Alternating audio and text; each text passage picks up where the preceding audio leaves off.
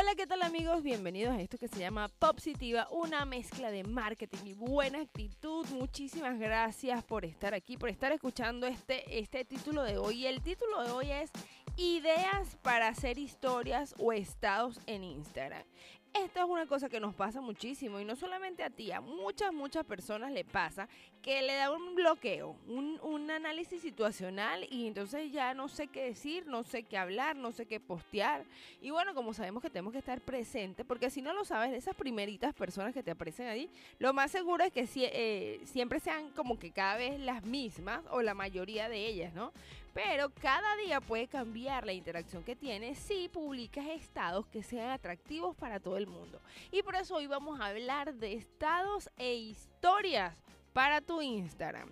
Puede ser también a Facebook, aplica para Facebook, aplica para todo. Y vamos a empezar con la primera. Y la número uno son las historias de votación. Cuando tú ayudas, esos son buenísimos para romper el hielo. Primero porque la gente opinóloga de naturaleza. Y lo que quiere saber es expresarse y saber tal vez opciones, porque si es un quiz, pues ajá, tú le pones tus opciones y ellos van a responder cuál es para ellos la correcta. Pero ahora si se trata de, eh, de, que te van a ayudar a elegir, también los va a motivar a dar ese paso de darle clic a algo. Y lo más chévere de todo esto es que te va a hacer que eh, genere muchísima interacción, por lo tanto, el espectro, es decir, la cantidad de gente que te va a ver, tiende a aumentar sabemos que Instagram se trata de un algoritmo, así que es muy difícil saber exactamente cómo está planteado, pero si algo es cierto es que cuando la gente interactúa, más personas te ven.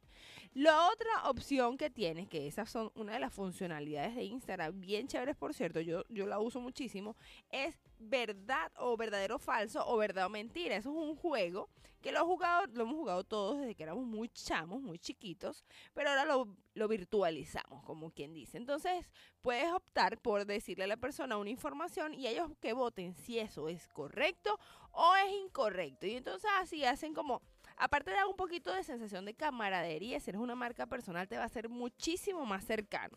Y lo otro, que la gente se muere las ganas por interactuar, es cuando se trata de que tú le dices un error común. Es decir, le pones a ellos la posibilidad de contarte si ellos han estado en tus zapatos. Entonces, amigos, tú tienes que saber que esas son las de votación, las, las iniciales, las historias iniciales.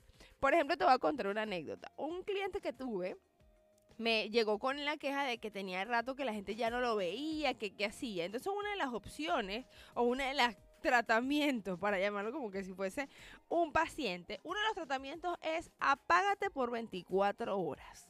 Y cuando abras las historias, que sea votando vas a ver una diferencia del cielo a la tierra. Así que no te apartes de esto porque esto es positiva, una mezcla de marketing y buena actitud donde vas a tener opciones para todo el mundo, ¿ok? Así que quédate conmigo porque esto va a ser más frecuente de lo que había, había hecho un break. Tengo que confesar que había hecho un break porque bueno, había tenido muchísimo, muchísimo trabajo, gracias a Dios. Entonces, pues había dejado esto de lado, pero bueno, yo dije, yo no voy a ser de las que en casa de herrero cuchillo de palo, porque bueno, para los que no saben, yo también me dedico a la producción de varios podcasts y el mío lo había dejado atrás. Entonces yo dije, eso no se puede, eso no lo podemos permitir. Así que así que venimos y venimos con todas. Les voy a tener un episodio dos veces a la semana. Así que ustedes ayúdenme decidiendo aquí qué día es mejor tener esta dosis de energía con educación. Déjame saber. Mi nombre es Maribel Vallejo y esto es Positiva, una mezcla de marketing y buena actitud.